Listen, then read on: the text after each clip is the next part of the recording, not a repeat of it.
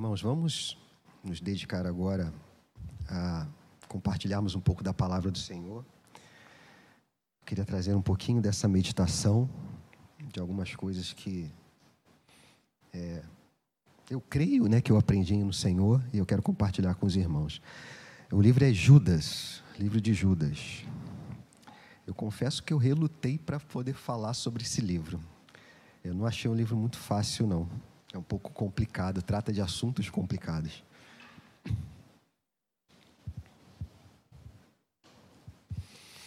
Amém. Todos acharam? Vamos colocar de pé?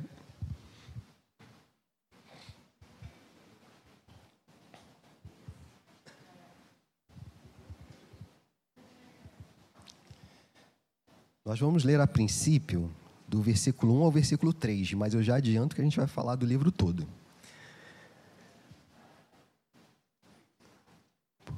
Podemos?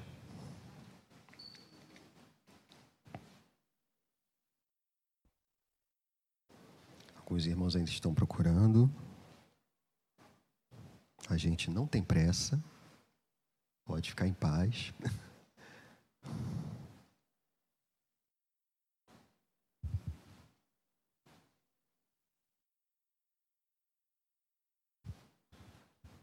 Amém? Judas, servo de Jesus Cristo, irmão de Tiago, aos que foram chamados, são amados em Deus Pai e guardados em Jesus Cristo. Que a misericórdia, a paz e o amor lhes sejam multiplicados. Amados, quando eu me empenhava para escrever-lhes a respeito da salvação que temos em comum, senti que era necessário corresponder-me com vocês para exortá-los a lutar pela fé que uma vez por todas foi entregue aos santos. Vamos orar? Senhor, muito obrigado a Deus pela tua palavra. Obrigado, Senhor, porque ela é luz para os nossos caminhos, Senhor, ela é ensino, ela é exortação, Senhor, ela é conselho, ela demonstra o teu amor por nós, ela faz com que o Senhor seja conhecido a nós, Senhor. Te louvamos por isso, te agradecemos. Pedimos a Ti, Senhor, que Tu venhas enviar o Teu Santo Espírito sobre nós, para que possamos compartilhar da Tua palavra, Senhor, nessa manhã e aprender algo contigo, Senhor.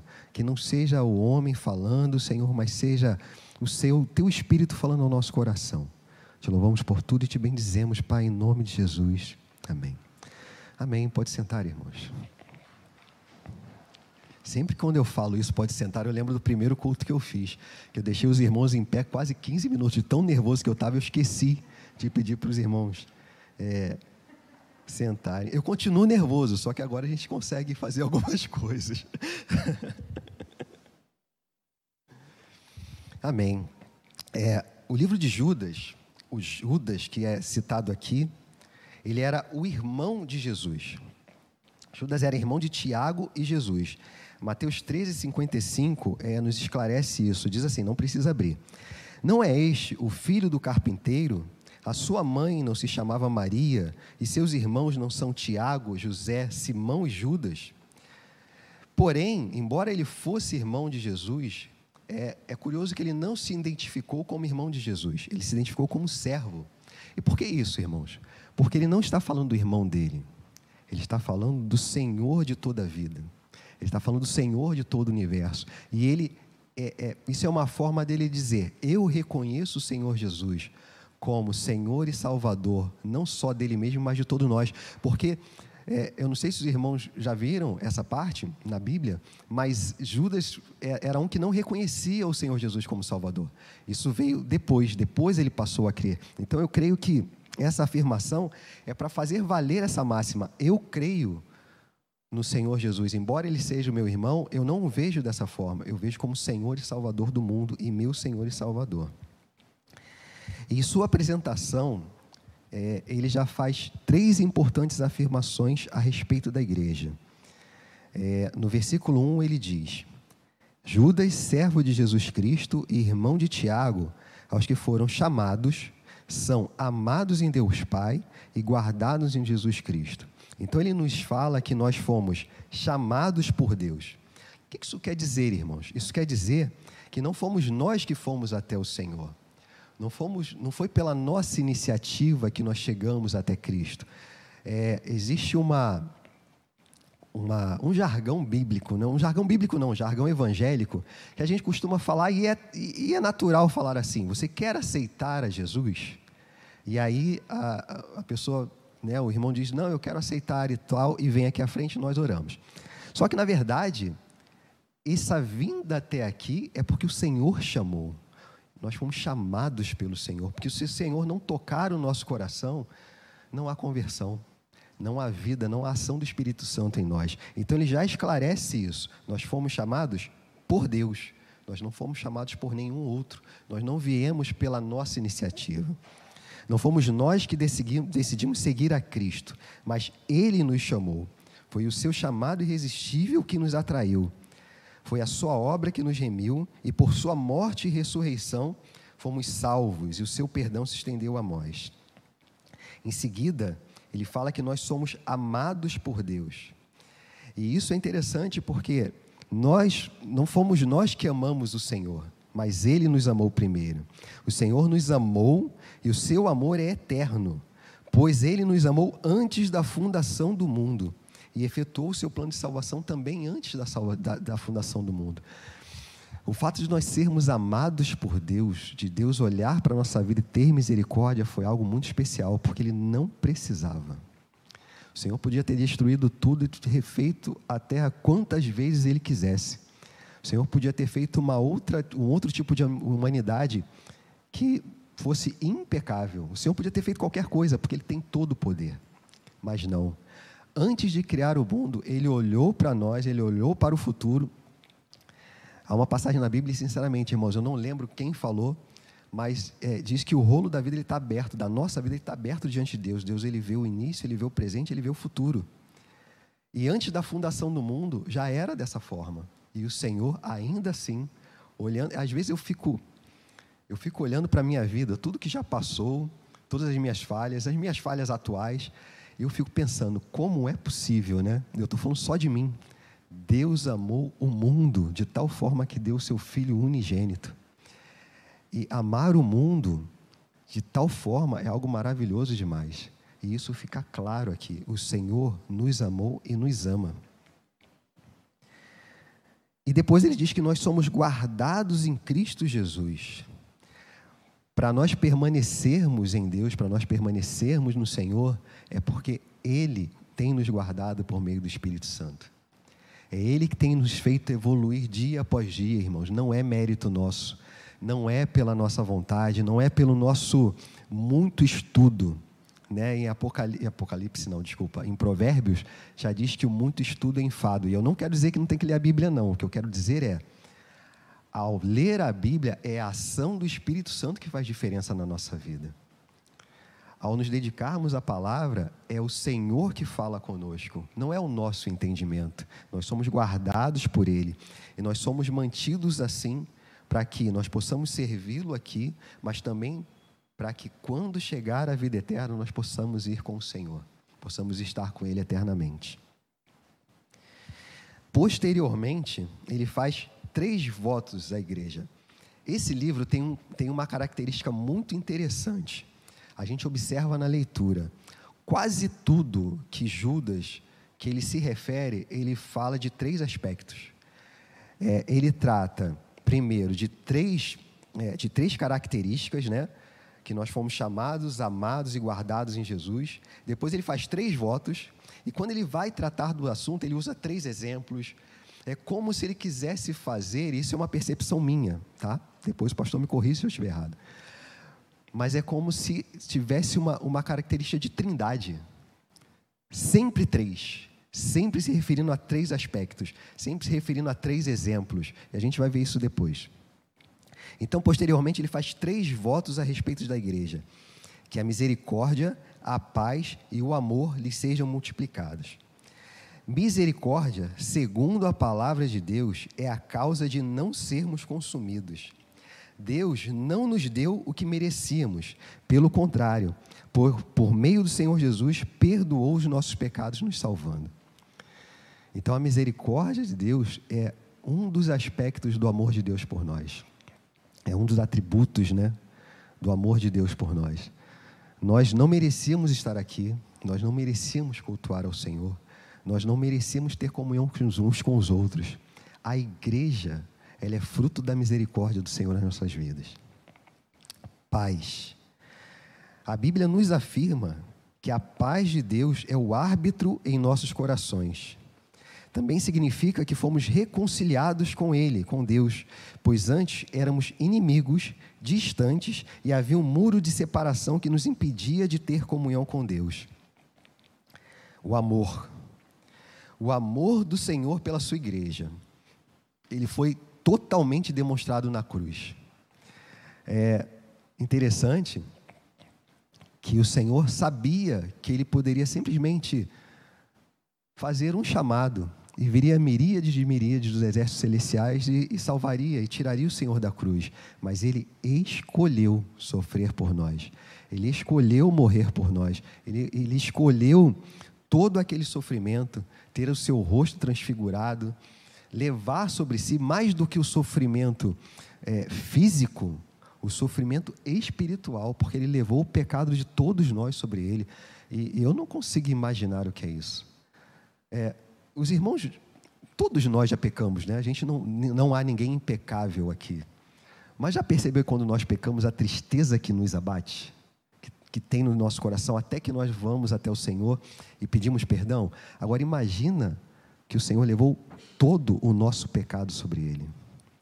É um amor tremendo, queridos. É um amor que não tem como nós humanamente dimensionar. O amor do Senhor por sua igreja foi cabalmente demonstrado na cruz. O Senhor Jesus foi crucificado e morto por nossos pecados. O apóstolo João afirma em seu evangelho que Deus amou o mundo de tal maneira que deu seu Filho unigênito, para que todo o que nele crê não pereça, mas tenha a vida eterna. Amém.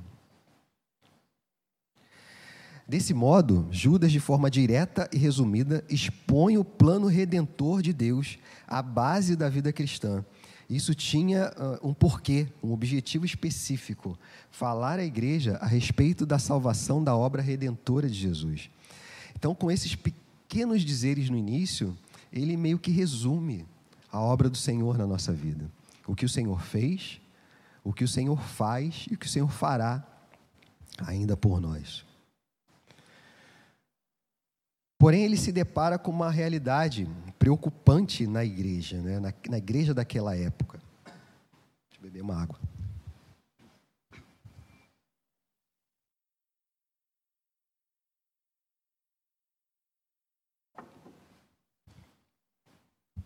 bom de beber água é que gasta tempo, né? É menos um tempo que a gente tem para falar.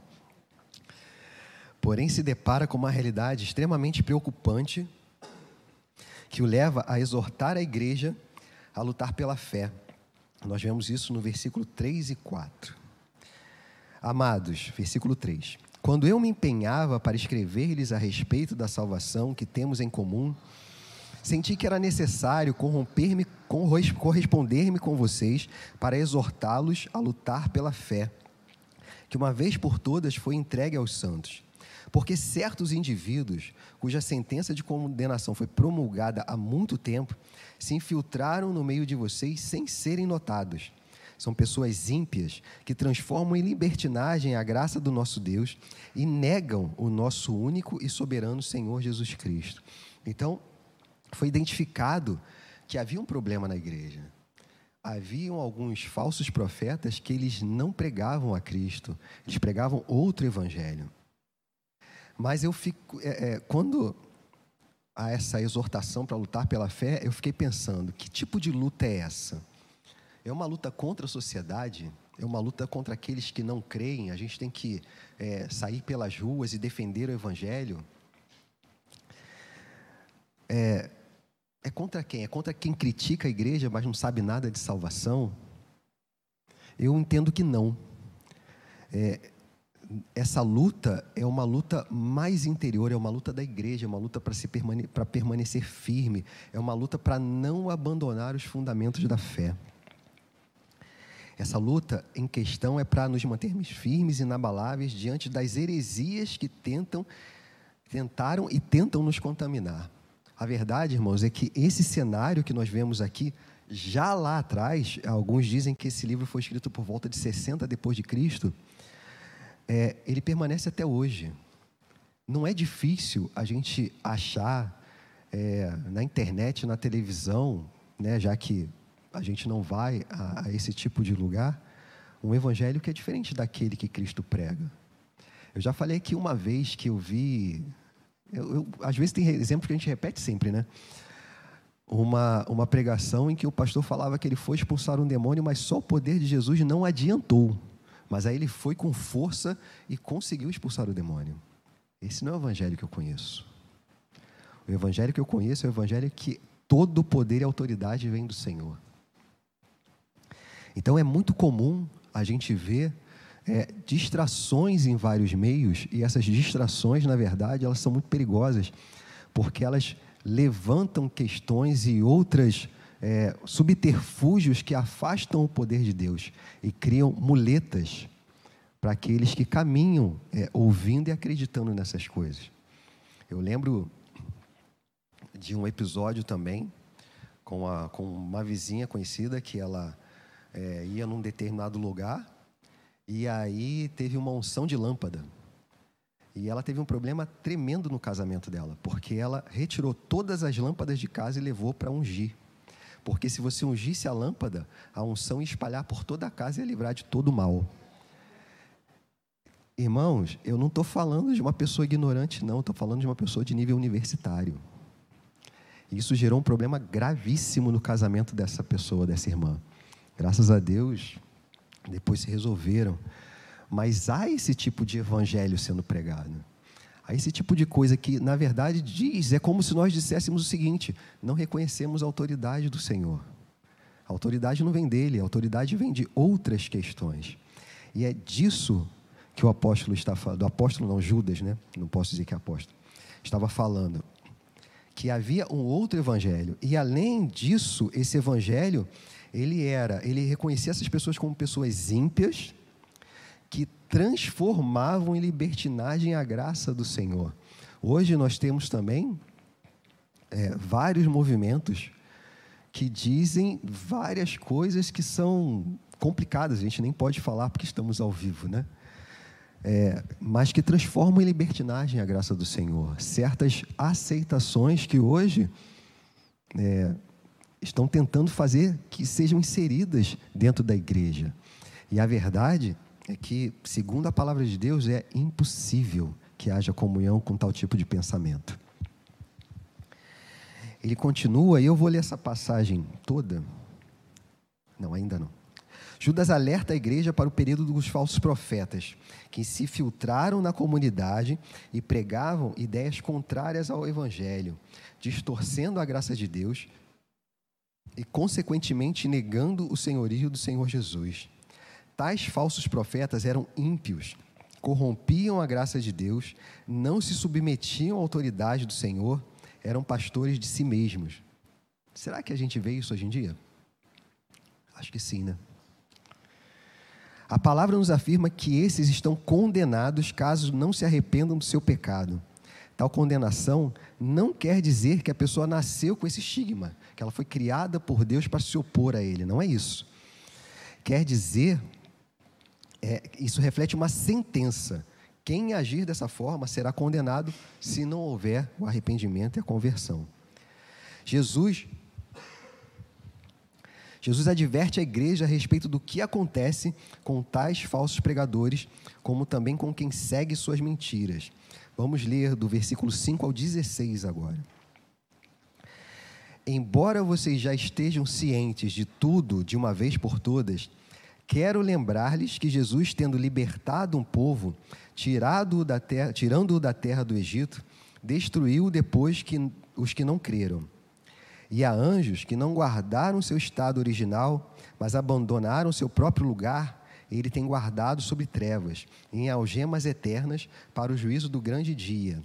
Igualmente, Sodoma e Gomorra as, e as cidades vizinhas que também se entregaram à imoralidade e adotaram práticas contrárias à natureza, foram postas como exemplo de um castigo de fogo eterno. Vou parar aqui só um minuto. Lembra que eu falei que ele sempre usava três aspectos? Já vemos mais um aqui. Vamos continuar. Do mesmo modo, também esses, quais sonhadores, contamina, contaminam a carne, rejeitam a autoridade e insultam os gloriosos seres celestiais. 3. Contudo, nem mesmo o arcanjo Miguel, quando entrou em conflito com o diabo e discutia a respeito do corpo de Moisés, ousou pronunciar sentença difamatória contra ele. Pelo contrário, disse: O Senhor repreenda você. Esses, porém, quanto a tudo que não entendem, difamam, quando a tudo que compreendem, por instinto natural, como animais irracionais, até nessas coisas se corrompem. Ai deles, porque seguiram o mesmo caminho de Caim e, movidos por ganância, caíram no erro de Balaão e foram destruídos na revolta de Corá. Três de novo. Esses são como rochas submersas nas festas de fraternidade que vocês fazem, banqueteando-se com vocês sem qualquer receio. São pastores que apacentam a si mesmos, são nuvens sem águas impelidas pelo vento. São árvores que, em plena estação dos frutos, continuam sem frutos, duplamente mortas e arrancadas pela raiz. São ondas bravias do mar que espumam as suas próprias sujeiras. São estrelas sem rumo para as quais está reservada a mais profunda escuridão para sempre. Então nós vemos que as palavras são pesadas, né?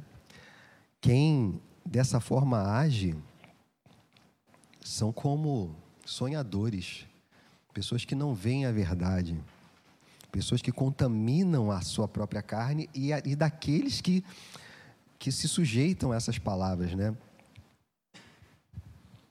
E aqui, novamente, ele traz é, três, três aspectos, né? Primeiro, é interessante que quando ele vai no versículo 5, é, ele diz que Deus libertou um povo do Egito, mas destruiu que não creram. Então, um, um dos aspectos é, desses falsos pregadores é que eles levavam a igreja a não crer no Senhor e no seu poder. E ele alerta: aquele que não crê vai perecer, aquele que não crer no Senhor Jesus. Depois ele fala dos anjos que não guardaram o seu, o seu estado original, mas abandonaram o seu próprio lugar. Tem guardado sobre trevas em algemas eternas para o juízo do grande dia. Soberba. Essas pessoas, eles não criam no poder de Deus, eles eram soberbos, porque eles criam que neles havia algo que era especial e que poderia, de alguma forma, mover a mão de Deus. E a soberba também é condenada. E por fim, Sodoma e Gomorra, as cidades vizinhas, imoralidade. Então, é, ele ressalta três aspectos que esses falsos pregadores tinham e influenciavam a igreja. Eles não creram no poder de Deus, eles eram pessoas é, altivas, né, orgulhosas e imorais. Então, irmãos, é, tem duas questões que nós temos que ver aqui: nos reservar de não de não sermos influenciados por isso mas a gente sempre tem que fazer um auto-julgamento. Será que em algum desses pontos nós estamos falhando? É, o evangelho ele não é para o outro, a princípio, o evangelho é para nós. E essa defesa da fé, ela já começa dessa forma. O que nós temos, como nós agimos, como é o nosso dia a dia? Será que nós praticamos alguma dessas coisas e não temos essa, essa percepção? O apóstolo Paulo, né, quando. Acho que é o apóstolo Paulo, se não me engano. Quando fala da ceia, ele fala: Por isso examine-se o homem a quem? A si mesmo, não é o outro. Por isso que eu digo que a defesa da fé, ela é de dentro da igreja. O que nós fazemos fora da igreja é dar testemunho do Senhor. A defesa da fé é aqui dentro, é nos mantendo firmes, é pedindo ao Senhor que venha nos podar. Se nós reconhecermos que nós somos altivos, pedir ao Senhor que anule isso em nós. Se nós reconhecermos que nós somos, é, que nós não estamos crendo em algo que tem a ver diretamente com o Senhor e com os atributos de Deus, pedir o perdão do Senhor e que Ele nos transforme. Se há algum aspecto imoral na nossa vida, pedimos perdão ao Senhor também e que Ele venha nos limpar de tudo isso.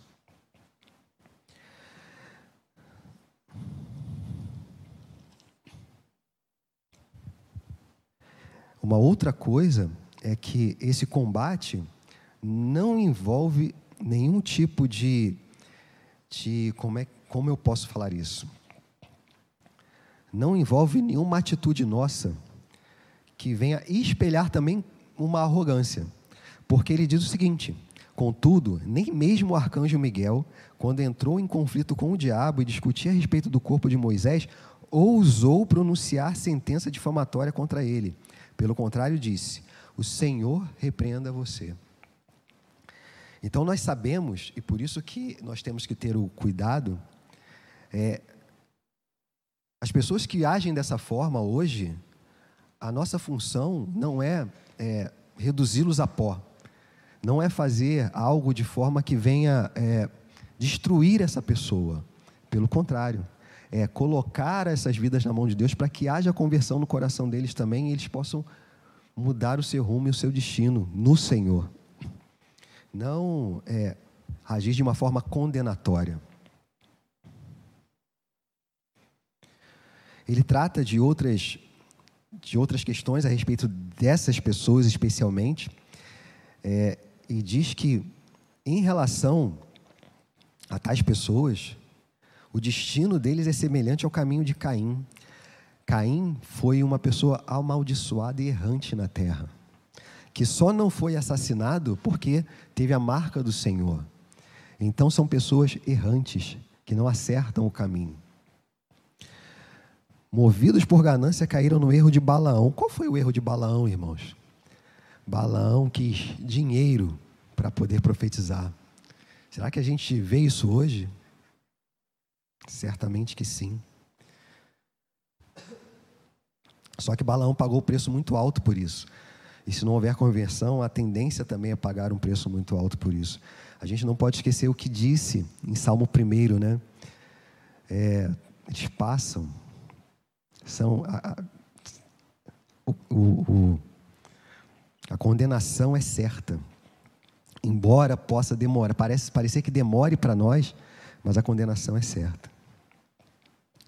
São como rochas submersas na festa de fraternidade que vocês fazem, banqueteando-se com vocês sem qualquer receio. São pastores que apacentam a si mesmos. É, essa rocha submersa é algo que nós temos que tomar muito cuidado, porque o que significa uma rocha submersa? Rocha submersa, imagina um navio né, que, que está andando numa região não conhecida. Se há uma rocha submersa e o navio não vê e vai de encontro àquela rocha submersa, ele pode afundar, ele pode vir a pique, porque é, esbarra naquela rocha, há uma rachadura e não precisa. É interessante isso, essa analogia. Essa rachadura no navio não precisa ser uma rachadura muito grande, porque em alto mar ele vai afundar. Se nós dermos ouvido a qualquer tipo de pregação que não seja uma pregação estabelecida no Senhor, que fala do Senhor, da autoridade, da salvação que Ele nos deu, e não reconhece o Senhor em todos os seus caminhos, nós podemos aceitar um mero centímetro dessa pregação, mas pode ser suficiente para nos afundar no futuro, mesmo que a gente não perceba. Então temos que estar atentos a isso. Irmãos, é, como nós podemos nos combater a fé em relação a isso? O que podemos fazer? Como defender a fé? Será que temos que enfrentar essas pessoas? Não, não temos. E do versículo 17 em diante, nós podemos ver o que nós podemos fazer. Em primeiro lugar, devemos estar atentos ao que o Senhor disse, levar a sério o seu aviso. Vamos ler os versículos 17 a 19. Mas vocês, meus amados, lembrem-se das palavras anteriormente proferidas pelos apóstolos de nosso Senhor Jesus Cristo. Eles diziam a vocês: nos últimos tempos haverá zombadores andando segundo as suas ímpias paixões. São estes os que promovem divisões, seguem os seus próprios instintos e não têm o espírito. Se Cristo fez, a, fez questão de alertar a igreja sobre os perigos futuros, temos que ser vigilantes para não sucumbirmos ao, mundo, ao modo mundano de pensar e agir.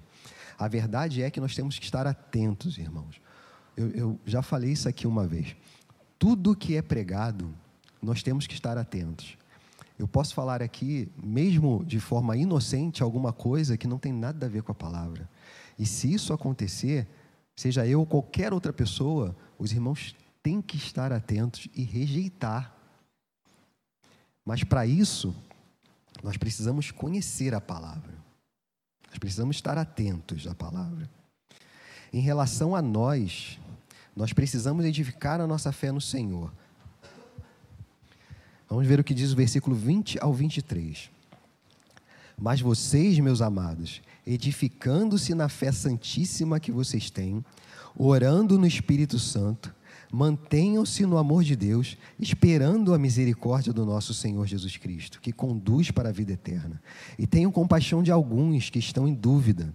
Salvem outros, arrebatando-os do fogo. Quanto a, quanto a outros, sejam também compassivos, mas com temor, detestando até a roupa contaminada pela carne. Em relação à nossa fé, em relação a nós, precisamos edificar a nossa fé no Senhor. A Bíblia nos diz que a fé vem pelo ouvir e ouvir a palavra de Deus. Assim, é necessária a leitura contínua da palavra do Senhor. Ela é a nossa bússola moral e espiritual. Por meio dela, aprendemos sobre o Senhor e o seu plano da redenção eterna. Então, como nós vamos saber se a palavra pregada, se ela é uma palavra que, que é do Senhor? se ela é uma palavra que realmente edifica. Nós precisamos conhecer a palavra, irmãos. Nós precisamos meditar na palavra. Nós precisamos ter comunhão com o Senhor por meio da palavra. Porque o Senhor pode falar por nós de muitas formas, pode, mas Ele já deixou a palavra para nós aprendermos dele. A palavra, ela é a nossa bússola, ela é, a nossa, é o nosso leme, a nossa direção. Se nós não lermos a palavra, nós estamos suscetíveis a qualquer tipo de pregação, porque nós não vamos saber se é verdade ou não. Há certas, certas tendências, certas, eu não vou falar denominações, mas certas, certos locais em que se faz questão que os membros não saibam a palavra, porque é mais fácil manipular. Se você conhece a palavra, você não vai ser facilmente manipulado, você não vai ser enganado, você não vai estar em erro porque você conhece aquele a quem você serve. Eu conheço aquele a quem eu sirvo. Segunda característica, orar sem cessar. Em todo o tempo buscar a face do Senhor, manter um relacionamento sincero com Ele, nos expondo completamente a Cristo, nos rendendo humildemente àquele que nos salvou. Orar é muito mais do que falar palavras de qualquer maneira e sem sentido. Orar é rasgar o nosso coração diante de Deus é falar com o Senhor aquilo que nos aflige, é reconhecer diante do Senhor aquilo que nós fazemos que não agrada a Ele, é nos rendermos a Ele em oração, é pedirmos ao Senhor que diariamente venha nos santificar e nos moldar. Em relação ao outro, a palavra nos diz que nós precisamos ter compaixão e misericórdia do que estão trilhando o caminho contrário à vontade de Deus. Se possível, no que depender de nós, com a ajuda de Deus, claro, salvar os que se perdem. Embora saibamos que a obra redentora é do Senhor, nós devemos anunciá-la em tempo e fora de tempo. Então, se nós é, tivermos é, contato com alguém que tem sido influenciado por esse tipo de pensamento e houver a possibilidade de nós falarmos com, do Senhor para ele, esclarecermos que talvez aquele caminho para ele, talvez não, aquele caminho não é um caminho que leva à salvação, que, que realmente é, reflete o amor de Deus na vida dele, nós temos que fazer isso, irmãos, e pedir ao, ao Espírito Santo que, que convença né, o nosso irmão. Necessário ainda sermos compassivos porém sem nos envolvermos no no, nos atos pecaminosos do outro. Quanto ao pecado, devemos detestá-lo, não permitindo que haja qualquer influência da sua ação em nossas vidas. Então, nós temos que ser compassivos com aqueles que erram, mas essa é, ser compassivo não quer dizer é, que nós de, devemos aceitar. E porque é, a pessoa faz desse jeito eu não quero contrariá-la, então deixa do jeito que está. Não é isso ser compassivo, mas demonstrando a verdade e não se deixando influenciar por pensamentos é, contrários à vontade de Deus. Por fim, é, no versículo 24, há o seguinte: há uma, uma oração né, de Judas. E ao Deus que é poderoso para evitar que vocês tropecem e que pode apresentá-los irrepreensivelmente diante da sua glória com grande alegria. A este que é o único Deus, nosso Salvador mediante Cristo, Jesus Cristo, Senhor nosso, sejam a glória, a majestade, o poder e a autoridade antes de todas as eras, agora e por toda a eternidade. Amém. Então, aqui, é, ao se despedir na sua carta, ele ainda afirma é, que Deus é poderoso para evitar que a gente venha tropeçar, que Ele pode nos apresentar irrepreensíveis diante da sua glória com a, da sua glória com grande alegria. Então, o nosso Senhor, ele é aquele que tem todo o poder. Ele é aquele que dia após dia nos guia e que evita que a gente venha tropeçar em alguma pedra, que evita que a gente venha sucumbir diante desse, desse, desse outro evangelho e até mesmo das ofertas do mundo, né? Porque o, o perigo que nos ronda não, não é só os falsos profetas, mas a sociedade, é, o pensamento social atual, ele também é um perigo para nós. E infelizmente, irmãos, muitos já sucumbiram e já não estão conosco na igreja de Cristo. Necessário, por fim, Judas encoraja a igreja, nos encoraja, afirmando que Deus detém todo o poder para evitar nosso tropeço nos manter irrepreensíveis até a sua volta. Ao Senhor seja a glória eternamente, que vivamos para adorá-lo engrandecê-lo eternamente. Amém. Deus abençoe e que o Senhor possa falar no coração dos irmãos aquilo que ainda não consegui. Amém?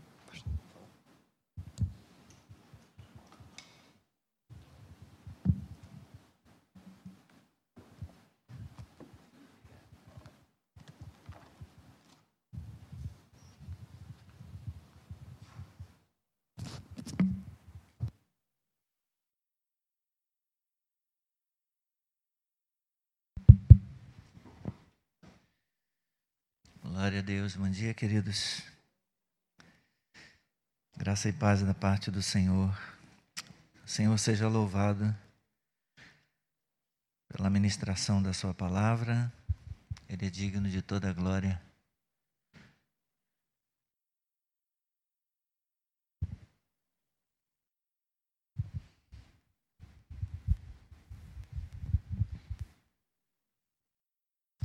A gente até esquece né, desse trem. É, tem alguma dúvida ainda se, se, se essa carta é trinitária? na sequência, na leitura, né, fica tão claro a presença das pessoas do Espírito Santo, do Pai, do Filho e do Espírito. Lembra que o Claudio falou, pastor, me corrija se estiver errado? Não está errado, não. Vemos sim uma ênfase do, é, do escritor sagrado defendendo a verdade. A defesa da fé é a defesa da verdade. Porque a fé vai ser produzida pelo ouvir, mas não é, não é pelo ouvir de qualquer coisa, de qualquer bobagem. Não é pelo ouvir do engano, da mentira, é pelo ouvir da verdade. A palavra que os apóstolos ensinaram, como o próprio apóstolo Paulo disse, eu recebi do Senhor o que eu também entreguei. Ele entregou aquilo que ele recebeu do Senhor. Então, tem sim uma, uma ênfase, uma presença uma marca característica do, do escritor sagrado aqui em nos apontar para o Deus único, o Deus triuno, Pai, Filho e Espírito Santo. A fé cristã é distintiva e ela se distingue das demais religiões por ser trinitária. Se você já teve a oportunidade de ver as, o plano da leitura hoje, as leituras sugeridas no plano de leitura da Bíblia, que está lá no nosso aplicativo, a primeira leitura está em Êxodo capítulo 32. Êxodo capítulo 32, quando eu é, né, vi qual seria a sequência da leitura, depois de ter feito a leitura de ontem, falei, é o texto do bezerro de ouro. Deus redimiu seu povo do Egito, libertando-os da escravidão, e essa redenção que Deus fez do seu povo, ela já apontava para a maior redenção que Deus faria, que seria a redenção do pecado, libertar o seu povo da condenação do pecado. Então, qual é a grande marca e o símbolo da redenção que Deus fez do seu povo do Egito? Na Páscoa, Deus falou: vocês sacrifiquem o cordeiro e vocês agora vão se lembrar, todas as vezes, por todas as gerações, ano após ano, celebrem a Páscoa e vocês vão se recordar daquilo que eu fiz. Matem o cordeiro. Bom, o que, que foi que o povo, juntamente com o representante dos sacerdotes, os representantes da, da religião, fizeram? Tentaram imitar Deus. E o que, que eles fizeram? Um bezerro. Deus manda eles se lembrarem do cordeiro e eles vão e fazem um bezerro. E vão se curvar e vão idolatrar o bezerro. Judas fala aqui sobre redenção? Na sua carta? Em algum lugar? Veja se ele fala aí, é um capítulo só, né, curtinho. Vê se ele fala sobre redenção.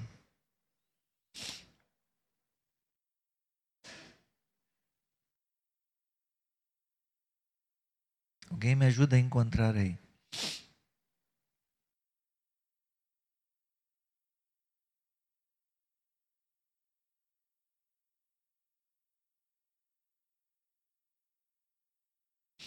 Cinco. Embora vocês estejam cientes de tudo que uma vez por todas, estejam cientes de tudo de uma vez por todas, quero lembrar-lhes que Jesus, tendo libertado um povo, tirando-o da terra do Egito, foi Jesus que libertou o povo, tirando-o da terra do Egito? Ou foi Moisés? Hã?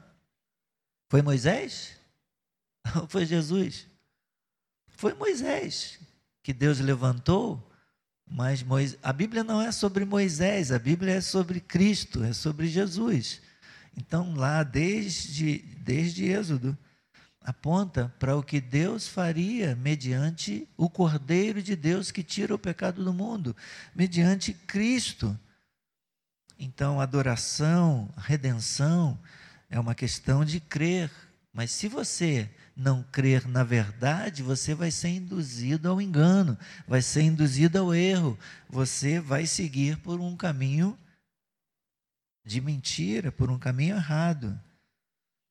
Então, precisamos estar muito convictos da verdade, apegados à verdade, agarrados à verdade porque somente a verdade pode nos manter na fé, no caminho. Louvado seja o nome do Senhor. Graças a Deus pela palavra, graças a Deus por sermos exortados nesta manhã, graças a Deus porque nós temos o Espírito e o Senhor tem aberto os nossos olhos, o Senhor tem nos guiado na condução sempre apontando-nos para a palavra, sempre apontando-nos para a verdade. Que o Senhor nos abençoe nesta manhã. Amém?